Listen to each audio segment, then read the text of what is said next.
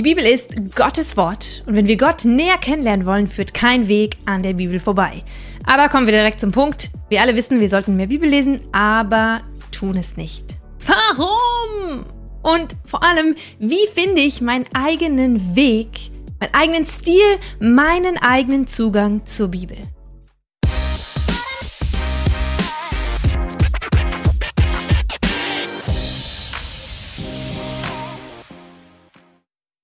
Wenn du eine Beziehung mit Gott eingehen möchtest, du bekommst diesen Liebesbrief von Gott und dort steht, willst du mit mir gehen? Ja, nein, vielleicht. Vielleicht erinnert ihr euch, oh, siebte Klasse, da war Herzklopfen angesagt. Auf jeden Fall, du kannst äh, Ja anklicken oder anmalen, damals konnte man noch nicht klicken ähm, und trittst ein in diese Beziehung mit einem Gott, der mysteriös ist, den du nicht kennst, den du sicherlich immer noch in 20, 30, 40 Jahren nicht verstehen wirst. Oh Moment, das klingt sehr ähnlich wie meine Ehe. Wie genial wäre das, wenn mit meinem Ehemann ein Handbuch gekommen wäre? Hector Lopez Explained.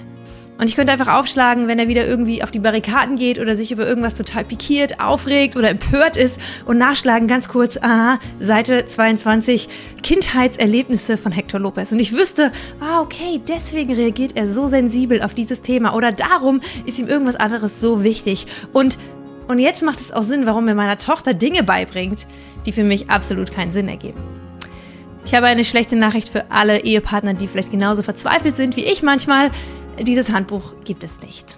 Aber ich habe eine gute Nachricht für dich, denn für deine Liebesbeziehung mit Gott gibt es dieses Handbuch. Es ist die Bibel. Du schlägst es auf und du findest dort alles, jede Information, die du brauchst, um zu verstehen, warum Gott so tickt, wie er eben nun mal tickt. Es gibt zwei Wege, wie ich die Bibel lesen kann. Ich kann die Bibel und Bücher über die Bibel lesen, um mein Wissen über Gott zu vermehren mit meinem Verstand zu erkennen und zu begreifen, wer Gott ist und was er möchte. Ich kann also mein Wissen vergrößern. Oder ich kann die Bibel lesen, um dort Antworten auf Probleme, Fragen in meinem Leben zu finden. Um mein Herz zu verändern, um mein Leben zu verändern, um meine Beziehung zu Gott zu verändern. Das ist Offenbarung. Wissen kann ich mir aneignen, Offenbarung schenkt mir Gott. Wissen stärkt mein Fundament auf der Verstandesebene. Offenbarung stärkt mein Fundament auf der Herzensebene. Es sind zwei Schuhe. Und um sicher zu stehen und vor allem auch gut und sicher unterwegs zu sein, brauche ich beide Schuhe. Ich glaube, eine größten oder eine der größten äh, Tragödien in der Kirchengeschichte ist, dass Denominationen immer wieder auf der einen Seite vom Pferd hinuntergefallen sind, nur einen der beiden Schuhe angezogen haben. Und so haben wir eigentlich, in, äh, wenn wir uns in der Kirchenlandschaft umschauen, haben wir Kirchen, die ganz stark auf Rationalität setzen, auf Verstand, auf Begreifen, auf Verstehen.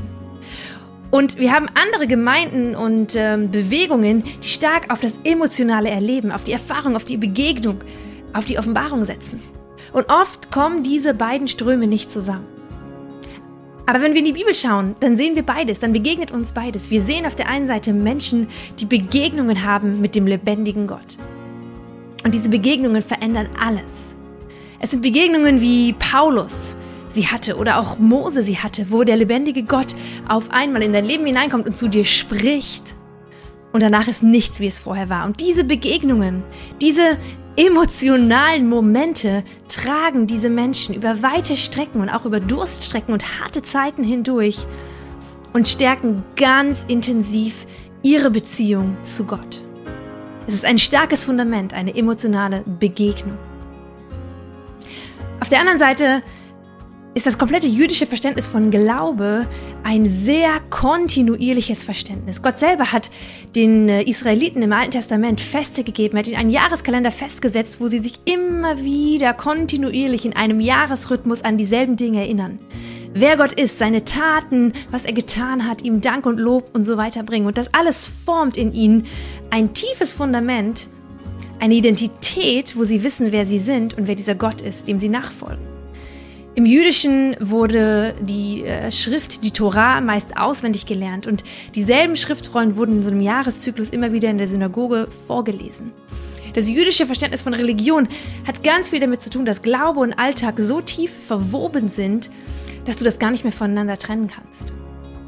Das heißt, wir finden beides und wir brauchen beides. Wir brauchen die Kontinuität, das tägliche oder ich sag mal wöchentliche Lesen der Bibel, das Verinnerlichen. Denn der Mensch lebt nicht von Brot allein, sondern von jedem Wort Gottes, das aus seinem Mund kommt. Wir brauchen das, damit sich unser Blickwinkel auf die Dinge, auf das, was wir erleben, schärft und verändert, dass wir immer mehr hineinkommen, dass wir Dinge, die wir sehen und erleben, unsere eigene Identität, andere Menschen, unsere Beziehung, unsere Arbeit, dass wir sie bewerten aus einem biblischen Blick heraus. Und dafür müssen wir uns kontinuierlich füttern mit Bibel. Und gleichzeitig brauchen wir die punktuelle Erfahrung, die emotionale Begegnung, den Moment, wo Gott Bäm in mein Herz hineinspricht, äh, etwas so lebendig in mir wird. Da entsteht Leidenschaft, da entsteht Begeisterung, da entsteht aber auch dieses Durchhaltevermögen, weil das Momente sind, das sind wie so, so Gipfelmomente, äh, auf die ich zurückschauen kann und wo ich mich erinnern kann, wow, ja, da hat Gott zu mir gesagt, das ist dein Auftrag. So und so sehe ich dich, du bist mein geliebtes Kind. Und das sind Augenblicke, die tragen mich in schweren Zeiten. Und jetzt könnten wir noch stundenlang darüber reden, äh, wie wichtig es ist, die Bibel zu lesen und äh, welche tollen Verse es äh, gibt zu dem Wort Gottes und wie wir es in unser Herz aufnehmen sollen. Aber ich möchte euch jetzt an dieser Stelle zehn Tipps mitgeben, wie deine Beziehung zu Gott durch die Decke geht, wenn du deinen Stil, deinen Zugang zum Bibellesen findest. Punkt Nummer eins: Finde deinen Rhythmus. Es gibt 1537 Möglichkeiten, wie du die Bibel lesen kannst. Du kannst sie morgens lesen im Bett, bevor du aufgestanden bist, oder beim Frühstück. Ah, du kannst sie hören auf der Autofahrt zur Arbeit oder beim Sport oder während du spazieren gehst. Du kannst dir ganz bestimmte Zeiten setzen, wo du dich hinsetzt, aufschlägst, liest und studierst. Du kannst die Bibel abends lesen, du kannst sie alleine lesen, mit Freunden, gemeinsam mit deiner Kleingruppe, mit deinem Ehepartner, mit deinen Kindern. Wie auch immer Wichtig ist bei dem Ganzen, dass du deinen eigenen Rhythmus findest, das, was zu deinem Alltag passt. Denn wenn du keinen Rhythmus findest, der zu dir passt, dann wirst du auch nicht Bibel lesen. Und dieser Rhythmus verändert sich, je nachdem. Wenn du Single bist, wie schön war es, als ich noch Single war. Ähm, ich erinnere mich, ich konnte jeden Morgen halbe Stunde lang meine Zeit mit Gott machen, beim Frühstück gemütlich, manchmal auch länger, einfach eintauchen, in die Bibel lesen, aufschreiben, was mir wichtig geworden ist. Wow, Jetzt bin ich verheiratet, habe eine kleine Tochter, die manchmal spät aufwacht, aber meistens doch eher früher. Und Bibellesen am Morgen in Ruhe dabei frühstücken ist ein No-Go geworden. Das heißt, dein, deine Art und Weise, wie du Bibel liest, wird sich anpassen daran, wie deine Lebensumstände sind. Aber geh proaktiv ran. Such dir die Zeiten, in denen du weißt, da bin ich ungestört und da bin ich vor allem auch aufnahmefähig. Zweitens, Kontext ist King. Durch die Bibel zieht sich ein roter Faden. Okay, es ist ein roter Faden, der aus vielen roten Faden gesponnen wird, aber es gibt bestimmte Themen, die sich durchziehen. Und wenn du immer nur den Vers des Tages liest, dann verpasst du die großen Themen, die Gottes Herz berühren. Gerechtigkeit, Gnade, Errettung, Erlösung, Heil, Liebe, äh, deine Sohnschaft, deine Identität und so weiter und so fort. Deshalb bitte lies die Bibel in größeren Abständen. Und vor allem ist es ja auch so, dass sich einzelne Verse meistens aus dem Kontext erst äh, ergeben. Ihr Sinn ergibt sich erst aus dem Kontext. Und es ist für mich eine Kardinalsünde von vielen, vielen Christen, dass äh, sie sporadisch so einzelne Texte rausreißen, völlig aus dem Kontext nehmen und sagen, das ist Gottes Wort. Das ist nicht Gottes Wort, wenn du es nicht im Kontext liest und verstehst. Die Bibel lesen, das ist eine Lebensaufgabe. Und vielleicht ist sie deshalb so dick und so schwer verständlich, weil es einfach äh, unser ganzes Leben braucht, bis wir mehr und mehr verinnerlicht haben, was dort steht. Ich weiß es nicht. Aber lern die großen Themen der Bibel kennen.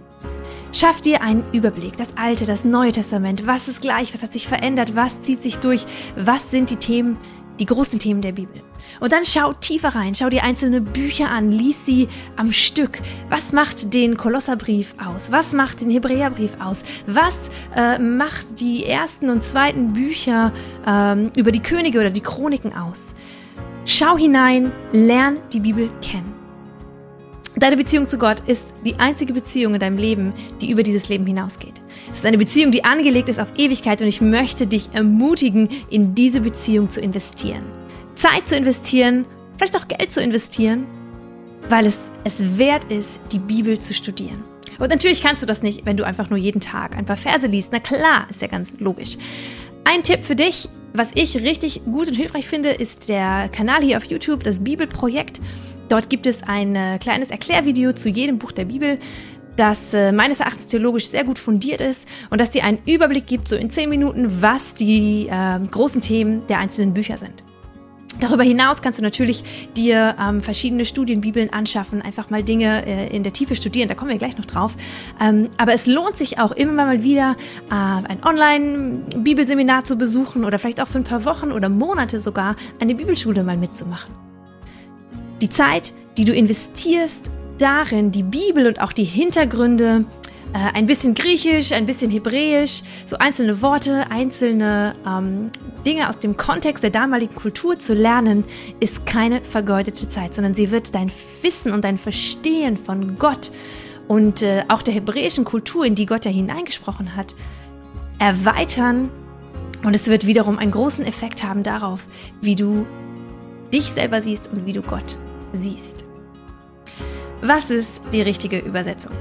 Es gibt natürlich viele, viele, viele verschiedene und es gibt verschiedene Übersetzungen, würde ich sagen, für verschiedene Zwecke. Wenn du eine Bibel lesen möchtest, die einfach nur wie eine Geschichte, so ich weiß nicht, als Hörbibel oder zwischendurch mal was am Stück lesen, dann nimm eine von den Übersetzungen, die nicht so nah am Urtext sind, sondern die eher so in die Sprache von heute übersetzt sind. Zum Beispiel die Hoffnung für alle, die neue Genfer, die äh, das neue, nein, die hm, hm, hm, hm, hm Blackout will nicht sagen die gute Nachricht, weil ich die nicht so gut finde. Ähm, naja, du findest schon genügend Übersetzungen. Aber wenn du richtig tief reinschauen möchtest, dann äh, lies Bibelübersetzungen, die näher am Urtext dran sind. Das bedeutet, sie sind etwas holpriger zu lesen, sie sind für unser Ohr nicht so geschmeidig, aber sie zeigen dir, was wirklich dort im hebräischen oder griechischen Urtext steht. Das ist zum Beispiel die Elberfelder oder die Schlachterübersetzung, um nur zwei zu nennen. Darüber hinaus kannst du natürlich Studienbibeln lesen. Das sind Bibeln, in denen viel äh, weitere Information gegeben wird. Natürlich ist es auch immer hier wieder so, dass der, der die Bibel geschrieben hat und diese Informationen da reingesetzt hat, eine bestimmte theologische Anschauung hat. Aber ich wäre nicht so besorgt darüber, was für eine theologische Anschauung das ist. Du wirst in deinem, äh, im Laufe deines Lebens viele verschiedene Übersetzungen lesen, hoffentlich. Und äh, dein Blick und dein Fokus wird sich immer mal wieder verändern. Aber insgesamt, denke ich, wird dein Wissen und deine Offenbarung darüber, wer Gott ist, nur wachsen. Von daher würde ich fast sagen, halte ich nicht so lange damit auf, welche Übersetzung jetzt die beste theologisch ist, sondern fang einfach an und lies verschiedene Übersetzungen. Schau rein, was einzelne Worte bedeuten. Äh, in Studienbibeln kannst du vor allem super gut verschiedene ähm, Parallelstellen finden. Wo hat Jesus dieses Gleichnis schon mal erzählt, vielleicht in einer anderen Form? Du kannst es vergleichen, du kannst ein bisschen reinschauen, ein bisschen selber so für dich studieren. Und es ist äh, auch sehr spannend zu schauen, was einzelne Wörter bedeuten. Meistens hast du äh, am Ende so einen Anhang und dort findest du ein griechisches und ein hebräisches Lexikon in kleinem Format mit den wichtigsten Begriffen, die die Bibel so nutzt. Und du kannst nachschlagen, denn oft hat äh, das Hebräische und Griechische noch eine ganz andere oder eine größere Wortbedeutung als das deutsche Wort. Und äh, zum Beispiel liest du das Wort Liebe, schlägst es nach und fest, stellst fest, dass es vier verschiedene Übersetzungen für das Wort Liebe im Griechischen gibt. What? Ah, da gibt es die erotische Liebe, da gibt es die bedingungslose Liebe, da gibt es die brüderliche Liebe und so weiter und so fort. Und allein so kleine Dinge, für mich sind das wie so kleine Schätze, die man heben kann, werden schon dein Verständnis von dem, was da steht, ah, enorm erweitern und ausweitern. Und das sind für mich auch immer so Offenbarungsmomente. Schreib die Dinge auf die dir wichtig geworden sind. Es ist erwiesen, dass wir Dinge, die wir selber lernen und selber äh, erkennen, besser verstehen und besser verinnerlichen. Und es ist erwiesen, dass Dinge, die wir aufschreiben, und zwar mit der Hand aufschreiben, ich weiß, ihr liebt alle eure Smartphones, aber mit der Hand, äh, ist nochmal eine andere Bewegung, geht nochmal tiefer irgendwo hier oben, frag mich nicht wie, in dein, äh, ja, in dein persönliches Wissen über. Und es sind Dinge, die du später besser abrufen kannst. Ich persönlich bin niemand, der Bibelverse auswendig kann, also im Sinne von das und das und das steht in Kolosser 5, Vers 3, ähm, sondern ich kann mir gut merken, ich habe so ein bisschen so ein äh, Gedächtnis, wo ich mir merken kann, ah ja, das habe ich mal grün unterstrichen. und das war auf der rechten Seite und nicht auf der linken Seite. Und ich kann mir den, den, den Inhalt merken, aber nicht unbedingt die Stelle. Vielleicht auch das Buch, äh, aber nicht die genaue Stelle. Das ist einfach nicht mein Ding und vielleicht ist es auch nicht deins. Äh, oder vielleicht bist du so ein voller Brainer und äh, kannst dir Zahlen merken. Es geht nicht so sehr darum, dass du irgendjemandem die Dinger vor den Kopf klatschen kannst mit der exakten, äh, dem exakten Vers und dem exakten Kapitel, sondern es geht darum, dass du die Inhalte verinnerlichst. Und du verinnerlichst sie am besten, wenn du dir in dem Moment, wo dir etwas klar wird, wo dir ein Vers wichtig wird, wo dir ein Vers ins Herz spricht, ins Leben, dir irgendein größerer Zusammenhang deutlich wird, wo du das aufschreibst. Ich habe im ersten Video schon erwähnt, dass ich so geistliche Tagebücher äh, führe und ich schreibe dort ganz viel auch äh, aus meinem Bibelstudium einfach äh, raus und rein, weil es äh, für mich dann tiefer geht, ich es verinnerliche und ich es später auch wieder abrufen kann. Auf die Stifte, fertig, los. Yep, es geht ums Markieren. Und keine Angst, ich werde euch jetzt nicht sagen, welche Farbe ihr für welche Eigenschaft Gottes benutzen solltet und welche Stifte am besten auf welcher Papierdicke funktionieren. Das könnt ihr alles selber googeln. Aber mir geht es darum, dass wir die Bibel in die Hand nehmen. Und ich meine, so eine richtige Bibel aus Papier, wo man die Blätter noch selber umblättern muss. Ähm, und dort Dinge unterstreichen. Das ist das gleiche Prinzip, wie ich gerade schon erwähnt habe. Das geht uns besser den Kopf, das bleibt uns tiefer äh, im, in unserem Gedächtnis, wenn wir aktiv irgendwie rangehen, selber unterstreichen, uns Notizen machen.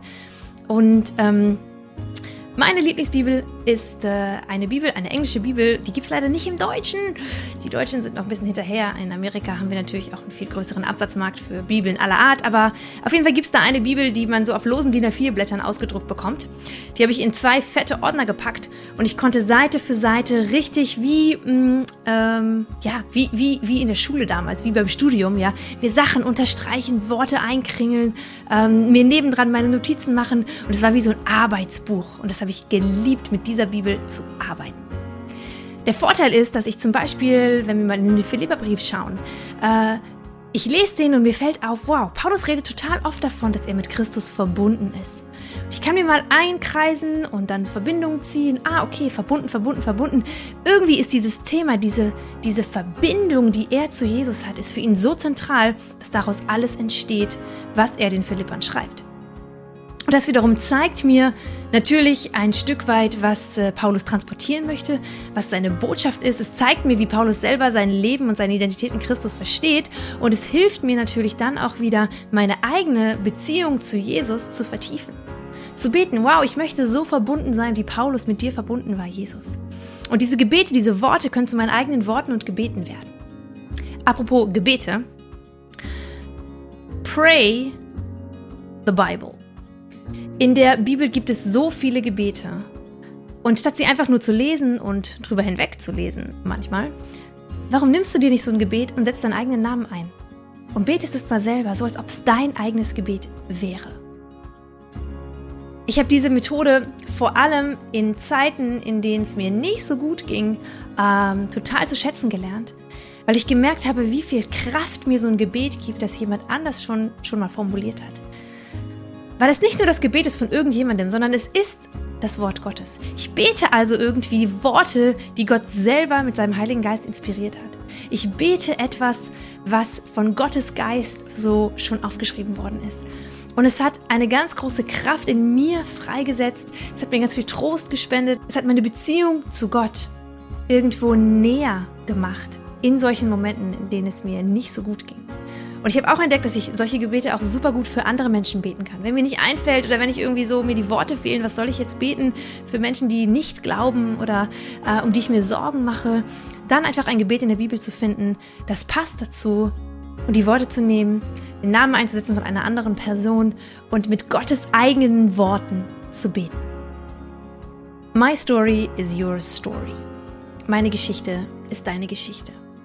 In der Bibel ist es immer wieder so, dass Gott Menschen begegnet und Geschichte mit ihnen schreibt. Und ganz oft wiederholen sich so Elemente. Klar, Menschen sind irgendwie alle relativ ähnlich, alle machen Fehler, alle versagen. Gott begegnet ihnen immer wieder und sagt, hey, ist alles nicht so schlimm, ich gebe dir eine zweite Chance. Das sind so Dinge, die sich wiederholen. Und ich glaube, auch in deinem und in meinem Leben wiederholt sich dieser Zyklus immer, immer wieder. Was ich sehr bereichernd, äh, als sehr bereichernd empfunden habe, war vor allem in den Evangelien mir mal vorzustellen, das ist so ein bisschen, geht das so in Richtung Meditation, ähm, wie würde es sich anfühlen, wenn ich Petrus wäre? Und ich höre den dritten Schrei des Hahns und ich merke, wow, ich habe tatsächlich Jesus verleugnet. Und wie wäre es dann, wenn ich Tage später auf meinem Boot mit den, mit den Jungs am Fischen bin und am Strand den auferstandenen Jesus sehe, der mich dann zu sich ruft und mich einfach nur fragt, Clarissa, liebst du mich? Und in meinem Kopf rattert es und ich denke, oh mein Gott, was ich alles falsch gemacht habe. Und er wiederholt, liebst du mich? Und er wiederholt ein drittes Mal, liebst du mich? Was macht das mit dir? Was macht das mit mir? Die Worte Jesu, die ja lebendig und real irgendwo zu einem bestimmten Zeitpunkt an eine bestimmte Person gerichtet worden sind, wenn du diese Worte mal auf dich beziehst. Lass die Geschichten der Bibel lebendig werden, versetz dich hinein und frag Jesus in dem Ganzen, Jesus, was würdest du zu mir sagen in diesem Moment? Und es ist einfach nochmal ein anderer Weg, um Gottes Wort in dein Herz zu lassen, um dich ansprechen zu lassen, ja, um, dem ganzen, um der ganzen emotionalen Tiefe, die in der Bibel steht, um dem Raum zu geben. Und ich habe es gerade schon erwähnt, Meditation ist tatsächlich biblisch.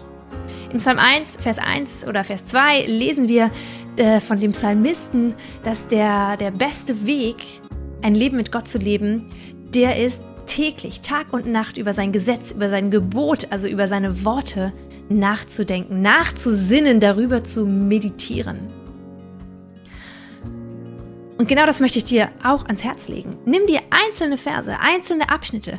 Besonders gut eignen sich dafür ähm, so Passagen aus Epheser 1 oder Kolosser, ähm, Kolosser 1 oder Philippa 2, wo es äh, entweder um die Größe und Majestät und äh, Herrlichkeit Jesu geht oder wo es um unsere Identität geht, die wir in Jesus haben. Oder den ganzen ersten Johannesbrief. Der ist der Hammer. Da geht es einfach nur um die Liebe Gottes aus allen möglichen verschiedenen Perspektiven. Nimm dir solche Texte und lies sie ganz langsam Stück für Stück durch. In der Stille. Lass sie irgendwie mal wirken. Nimm dir Zeit. Vielleicht schaffst du nur einen Vers oder zwei Verse, aber lass das, was sie sagen, wirklich auf dich wirken.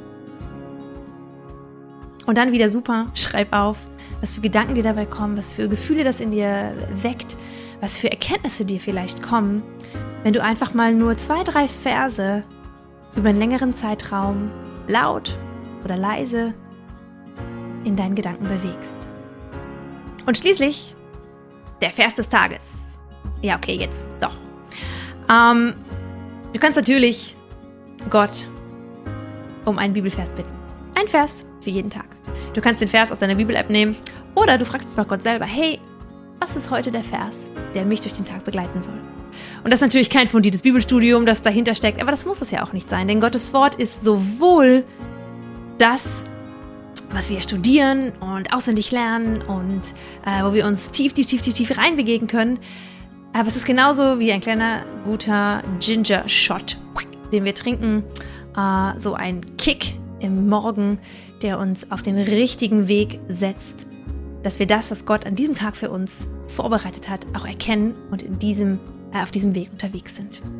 Also auch das ist eine tolle Möglichkeit, immer mehr, ich meine, jeden Tag ein Vers und 360 Verse am Tag, äh, im Jahr, ähm, da hast du schon ganz schön viel Bibel. Nicht gelesen, würde ich sagen, sondern gelebt. So, das waren meine 10 Tipps zum Bibellesen und sie sind leider etwas länger ausgefallen, als ich gedacht hatte. Sorry, aber ich hoffe, sie haben dir die ein oder andere Idee gegeben, die du in deinem Leben umsetzen kannst. Denn Umsetzen ist das A und O. Für alles gilt. Das, was du lernst, das, was du liest, das, was du verstehst, wende es in deinem Leben an. Denn das gehört immer im Biblischen zusammen. Das Hören, aus dem Hören folgt immer ein Tun. Ihr sollt Hörer des Wortes sein und deshalb auch Täter des Wortes. Und wenn du gut hörst, das heißt, wenn du gut liest, dann wird sich und dann sollte sich das, was du liest, auch in deinem Leben auswirken. Äh, auswirken. Das heißt, in dem Moment, wo du viel Bibel liest, wirst du auch viel Veränderung in deinem Leben erleben. in deinem Herzen, vielleicht in deinen Einstellungen, aber auch in deinen Taten, in dem, was du tust, in dem, wie du anderen Menschen begegnest, in dem, wie du Dinge und Situationen bewertest. Setz das um, was du liest. Zum Hören, zum Horchen gehört auch immer das Gehorchen, das Tun, das Handeln, das Leben. Ich hoffe, dieses Video hat dir geholfen, weiter in deiner Beziehung zu Gott zu wachsen. Und was mich natürlich jetzt interessiert, ist, hast du vielleicht das eine oder andere schon mal ausprobiert? Was sind deine Erfahrungen? Was sind deine Erlebnisse? Was sind vielleicht auch deine mh, hm, Kritikpunkte an dem, wie ich hier so über die Bibel rede? Ähm, wenn du Gedanken hast, dann lass mir doch was da in den Kommentaren. Ich würde mich super freuen, auch mit euch ins Gespräch zu kommen und äh, bin gespannt, was ihr mitgenommen habt aus diesem Video. Falls ihr das letzte Video noch nicht gesehen habt, dann könnt ihr es euch hier anschauen. Und ansonsten gibt es nächste Woche das nächste Video. Und es geht dann um das Thema Lobpreis und Anbetung. Ich freue mich drauf. Bis zum nächsten Mal.